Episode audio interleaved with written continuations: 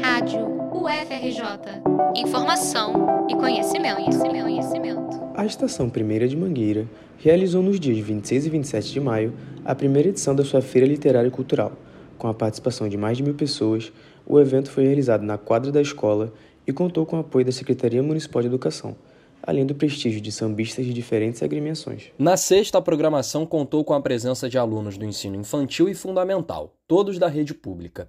A escola estima que mais de 800 crianças passaram pelo Palácio do Samba de maneira gratuita, foram oferecidas oficinas de desenho, livros com valores entre 40 e 60 reais e até mesmo a distribuição de absorventes por meio do projeto Livres para Estudar, desenvolvido pela Prefeitura do Rio. O secretário municipal de Educação do município, Renan Ferreirinha, marcou presença no primeiro dia de evento e comentou sobre a parceria da Prefeitura com as escolas de samba no incentivo à educação e à cultura. Agora poder estar aqui realizando, junto com a Mangueira, a Festa Literária Cultural da Mangueira, a primeira FLIC Mangueira, é um projeto estratégico também da Prefeitura, da Secretaria de Educação, para fomentar a cultura, a educação, o conhecimento junto com esses patrimônios que são as escolas de samba que têm a capilaridade no território. O senso de pertencimento que elas geram no território não tem igual. Então, para isso, isso é fundamental. Já no sábado, o cronograma variou entre rodas de conversa sobre a história mangueirense, exposições de novos lançamentos de diversos autores e um encerramento musical com uma roda de samba.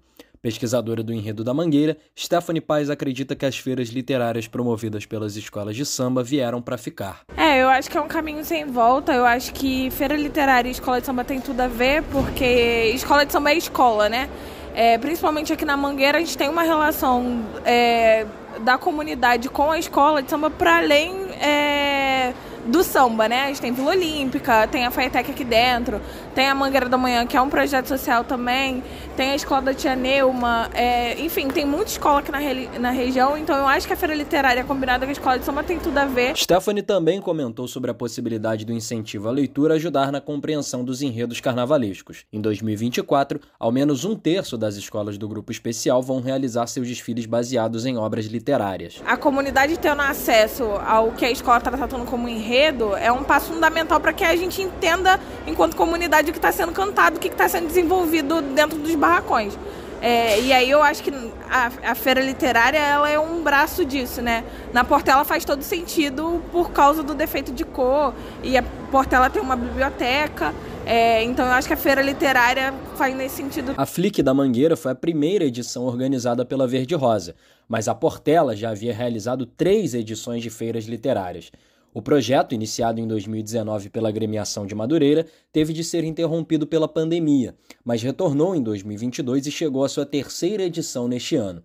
Integrante do Departamento Cultural Portelense e um dos organizadores da Portela, Almir Barbio defende que esse tipo de evento também é importante para não limitar a agenda cultural da cidade aos bairros de elite econômica. Porque principalmente porque levando isso é levar para o subúrbio, levar para a periferia, né, para pessoas que tem pouco acesso às outras grandes festas literárias que ou acontece na Barra ou acontece no circuito centro da cidade Zona Sul.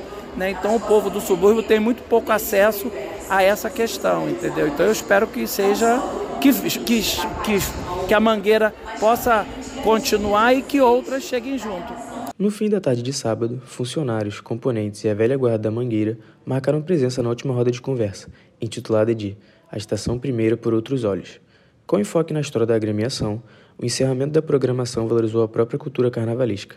Representante da Gerência de Relações Étnico-Raciais da Secretaria de Educação, Thaisa Menezes falou sobre a valorização do conhecimento produzido dentro das escolas de samba. A cultura oral das escolas de samba, né, precisa ser reconhecida como intelectualidade, precisa ser reconhecida como saberes, né?